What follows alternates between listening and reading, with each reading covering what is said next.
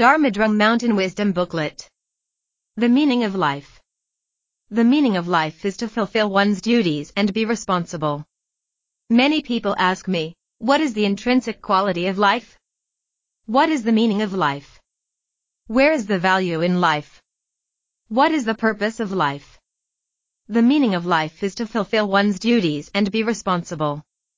In the journey of life from birth to old age, to death every person plays different roles. For example, children grow up to be parents and students become teachers. You may be a supervisor, an employee as well as a friend. All of these are duties ethical relationships shared between people. When duties are not fulfilled, it is said that the roles are neither fish nor fowl. This is a term used to describe strange phenomena. When looking at ourselves from an ethical perspective, we often discover that we are neither fish nor fowl. The value of life is to offer and to contribute.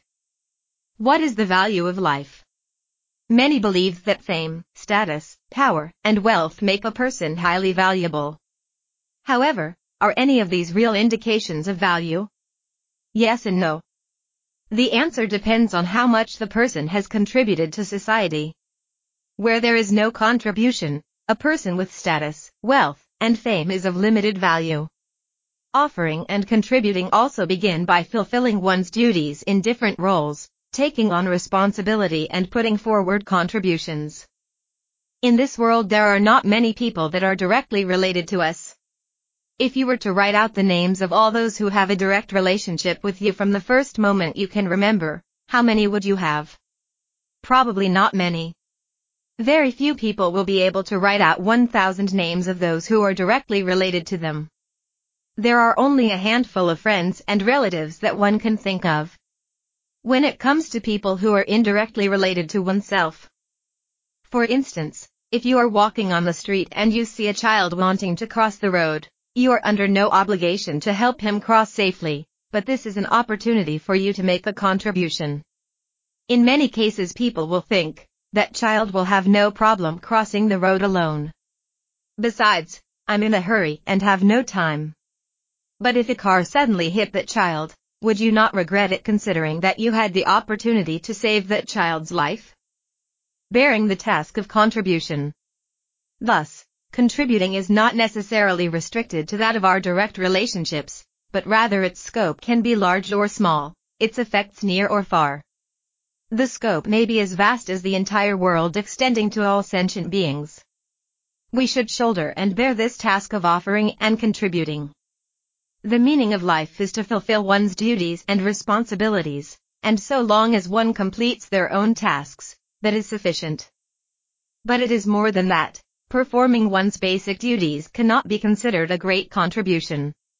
When I was studying in Japan, my late master, Venerable Master Dongchu, came upon several Taipei temples in the midst of disputes over land rights and power. He wrote me a letter saying, Buddhism is currently in a pitiful state. Nobody is undertaking the task of spreading the Dharma but fighting over the property rights of monasteries. But it is more than that. Performing one's basic duties cannot be considered a great contribution. When I was studying in Japan, my late master, Venerable Master Dongchu, came upon several Taipei temples in the midst of disputes over land rights and power. He wrote me a letter saying, Buddhism is currently in a pitiful state. Nobody is undertaking the task of spreading the Dharma but fighting over the property rights of monasteries. The dispute also involved government claims that since the monasteries were built by the Japanese during their occupation, they were assets of the enemy and should have been returned to the government. Despite this my master encouraged me by saying, while everyone is fighting over the monasteries, no one is thinking about saving Buddhism by using the Buddha Dharma to save the minds of the people. It is our responsibility to save the future of Buddhism. The effort made by Buddhist circles to save monasteries was of little value. Rather, the fundamental solution is to nurture professional Dharma teachers who can make more effective contributions to society. Buddhism has made remarkable contributions to contemporary Taiwan and it is the existence of Buddhism itself, not just its monasteries, that is of real value. Recently, Nungchan Monastery fell victim to the Typhoon Herbo disaster.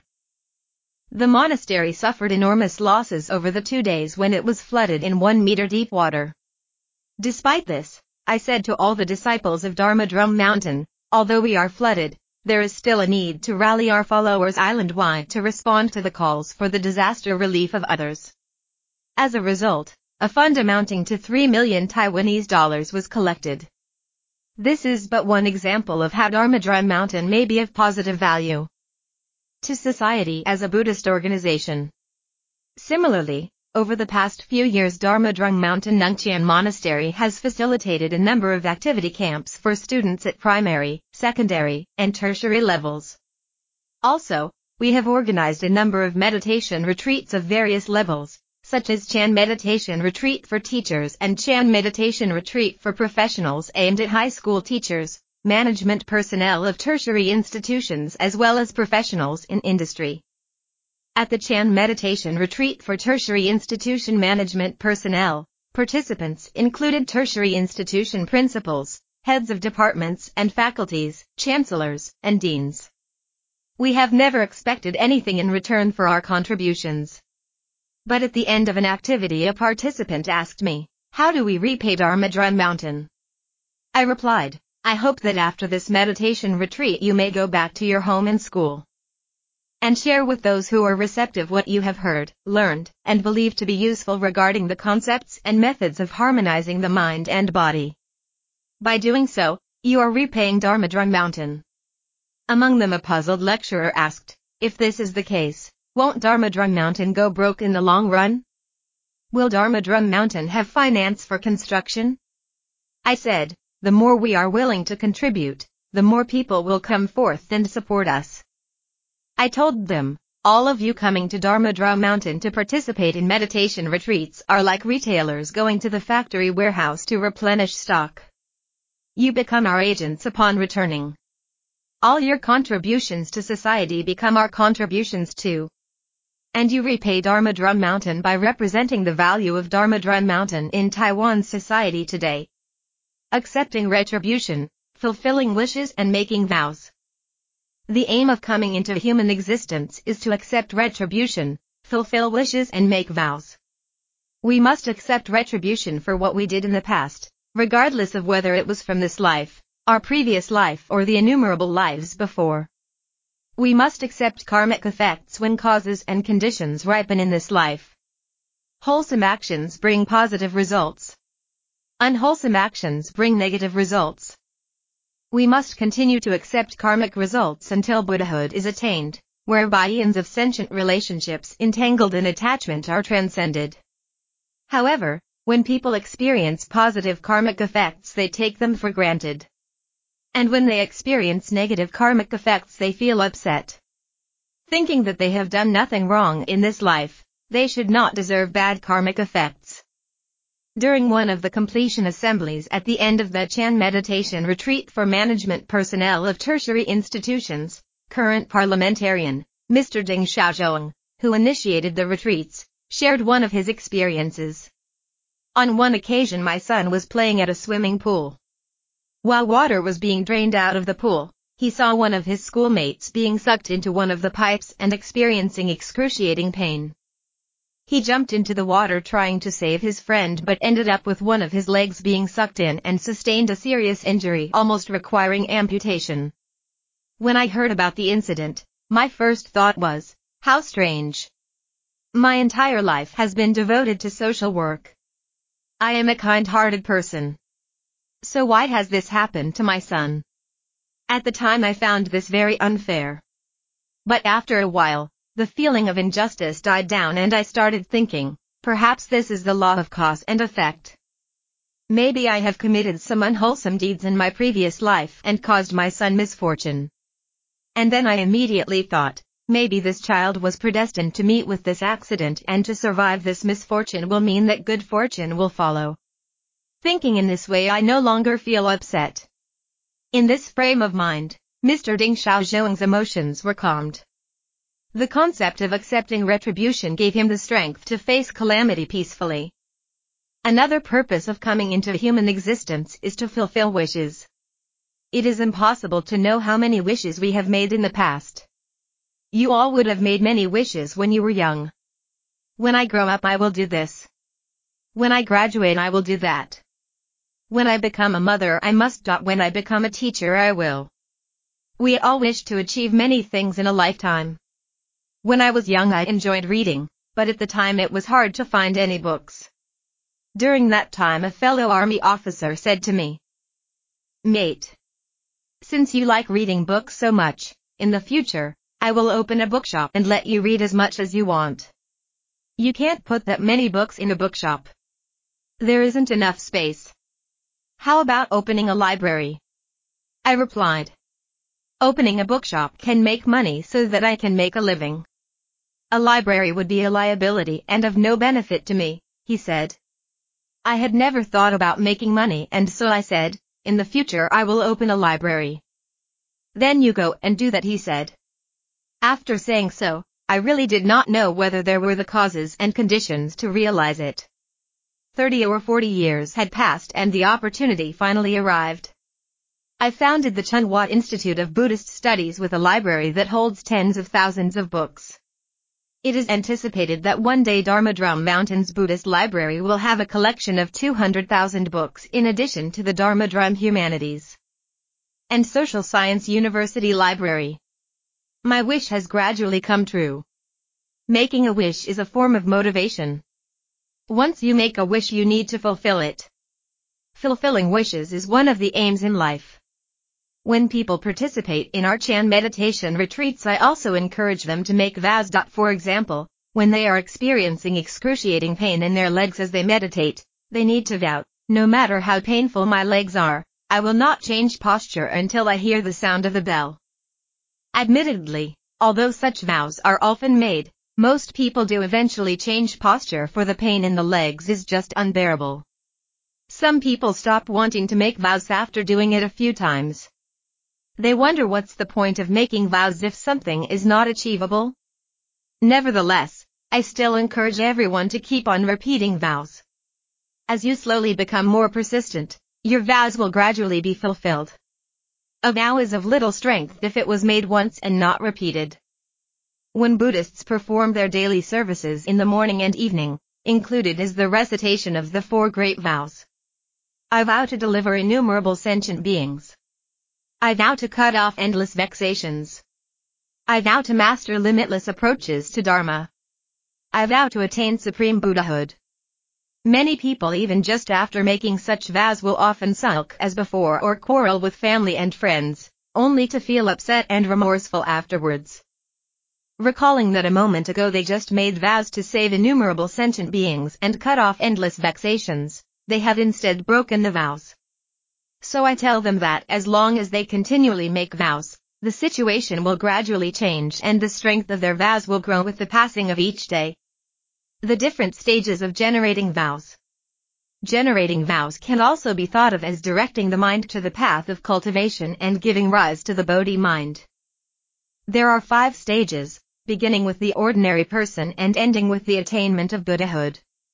I, the path of man.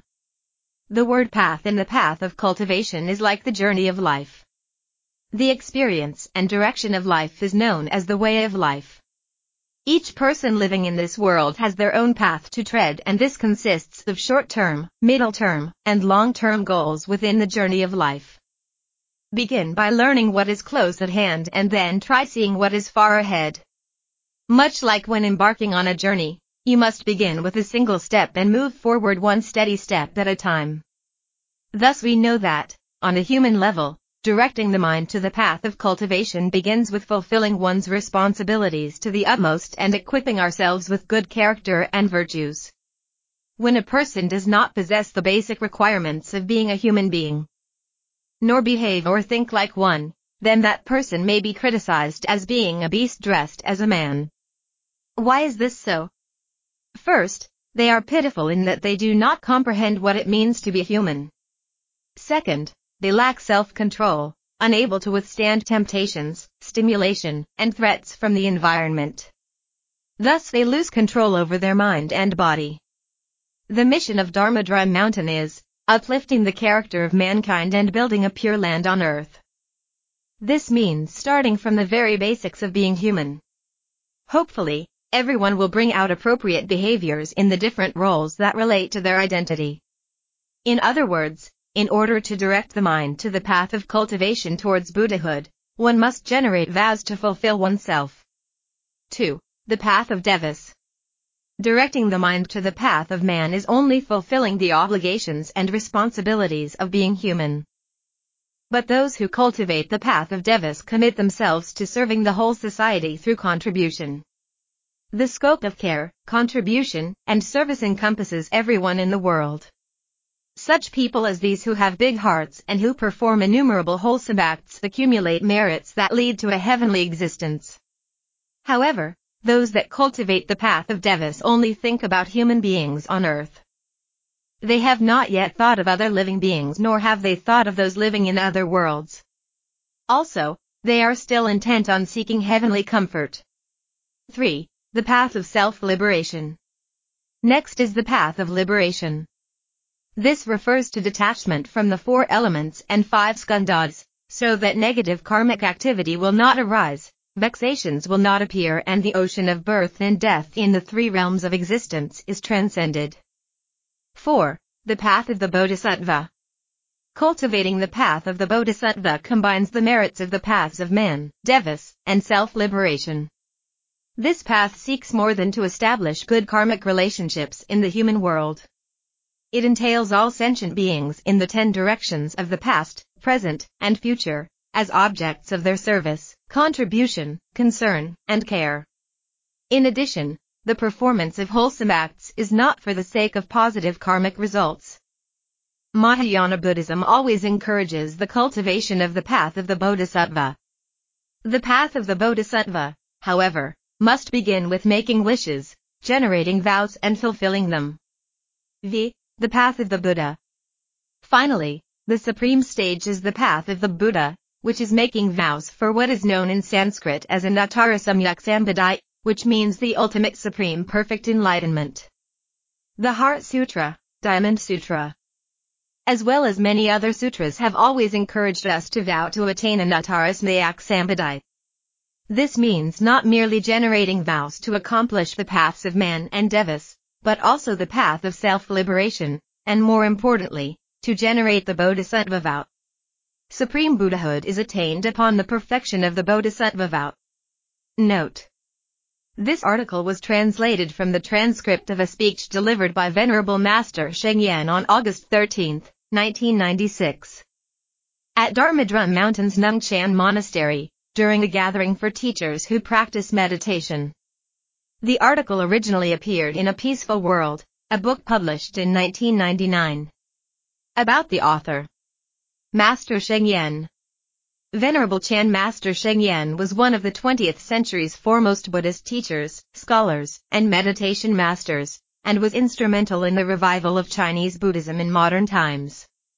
Venerable Sheng Yen was born into a humble farming family near Shanghai in 1930. He became a novice Buddhist monk at the age of 13. During the communist takeover of China in 1949, he escaped with the Nationalist Army to Taiwan. At the age of 28, after 15 years of strenuous scriptural study and struggle in his meditation work, while sojourning at various monasteries in southern Taiwan, he had the deepest spiritual experience of his life. Soon after, he entered into a solitary six-year meditation retreat to deepen his realization. He later received formal lineage transmission in both the extant lines of Chan, Zen, Buddhism, making him the 57th generation master in the Linji line and the 52nd generation master in the Caodong line of Chan. In 1969 Venerable Sheng went to Japan to attend graduate school, with the conviction that a strong education would be required to revive Chinese monasticism. In six years he obtained master's and doctorate degrees in Buddhist literature from Rissho University, becoming the first monk to earn a doctorate in the history of Chinese Buddhism. For the last 30 years of his life, he tirelessly devoted all of his energy to advancing Buddhist education, reviving the tradition of rigorous education for monks and nuns, leading intensive Chan meditation retreats worldwide, engaging in interfaith outreach, and working on behalf of world peace, youth development, and gender equality. Venerable Sheng Yen passed away peacefully in Taiwan on February 3, 2009. He is revered by tens of thousands of disciples and students around the world. His wisdom and compassion is found in his books in Chinese, English, Japanese, and several other languages, and in the teachings of his students and Dharma heirs both in Asia and the West. Appendix. Dharma Drum Mountain Pocket Guides to Buddhist Wisdom. E1 Meeting of Minds. E2 In the Spirit of Chan. E3 A General Introduction to the Bodhisattva Precepts. E4 The Effects of Chan Meditation. E5 The Meaning of Life. E6 Why Take Refuge in the Three Jewels. E7 The Buddha Dharma in Daily Life E8 A Happy Family and a Successful Career E9 Chan Practice and Faith E10 Establishing Global Ethics E11 Wuming exposes ignorance. E12 The Buddha Mind, Universe, and Awakening. E13 The Dharma Drum Lineage of Chan Buddhism. E14 Master Sheng Yen. E15 The Six Ethics of the Mind. E16 Living in the 21st Century, A Buddhist View. E17 Encounters with Master Sheng Yen. Copyright. Pocket Guides to Buddhist Wisdom. English E5. Buddhism 101 Series. The Meaning of Life. Author, Venerable Chan Master Sheng Yen. Editor, International Translation Office, DDM. Publisher, Sheng Yen Education Foundation. Address, 2F, No 48-6, Sector 2, Renai Road, Taipei, 10056, Taiwan.